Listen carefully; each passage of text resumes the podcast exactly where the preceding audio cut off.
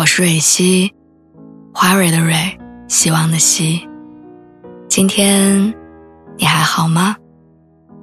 你可以在微信公众号和微博中搜索“蕊希”，每天晚上我都会用一段声音陪你入睡。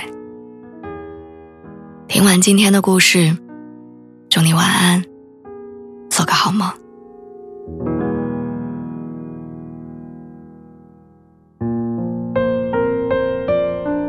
北伞世界里有一句话，说真爱的第一个征兆，在男孩身上是胆怯，在女孩身上是大胆。林飞是这句话的见证者。他刚工作的那一年，遇到了一个很喜欢的女孩，是当地一所私立学校的小学老师，个子不高，瘦瘦的，笑起来有两颗小虎牙，很可爱。两个人在一次朋友聚会上认识，他对人家一见钟情，厚着脸皮要了对方的联系方式。那是他人生当中为数不多的主动，也是他在那段感情里唯一的一次主动。之后，他既没有给对方打过电话，也没有约对方出来玩，只是把联系方式存在了手机里。反倒是女孩比他主动多了。第一次看电影，第一次吃火锅，第一次玩桌游，都是女孩约的。如果不是因为跟林飞认识多年，我一定会觉得他不是一个好男人，只喜欢不表白，吊着对方不给准确的答复。但是熟悉他的人知道，他确实不是这样的人。有一次在街上吃大排档，我问他：“我说你为什么不敢说出来呢？”他苦笑了一声，拿起啤酒猛喝一口，然后叹了口气说：“嗨，说出来有什么用呢？我现在这个条件，我什么都给不了他。看得出来，他的内心很煎熬，明明很想朝着爱情走近一步，但骨子里的自卑，又像城墙一样把他挡在外面。他的自尊心不允许自己高攀别人。”他对女孩的喜欢，也不允许让对方受苦，所以遗憾，成为了那个阶段的关键词。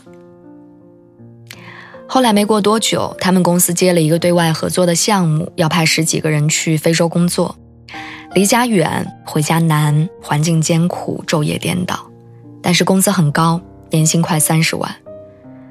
对林飞来说。这是一个改变自己现状最好的机会。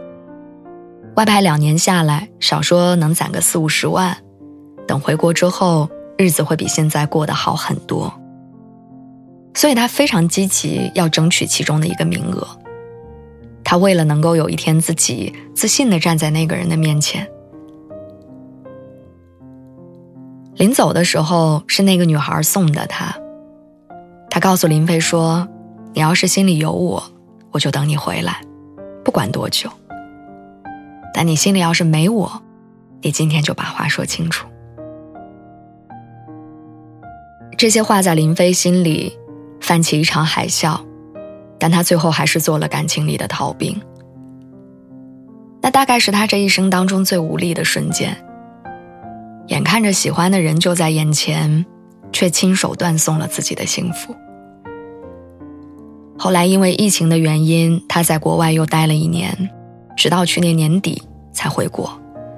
几年不见，他变得更加成熟稳重，举手投足之间还有一种成功人士的自信。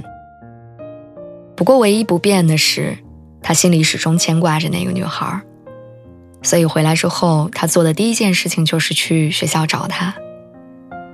只可惜，女孩在他回来之前就已经结婚了。他去的时候，刚好看到女孩的老公接她下班。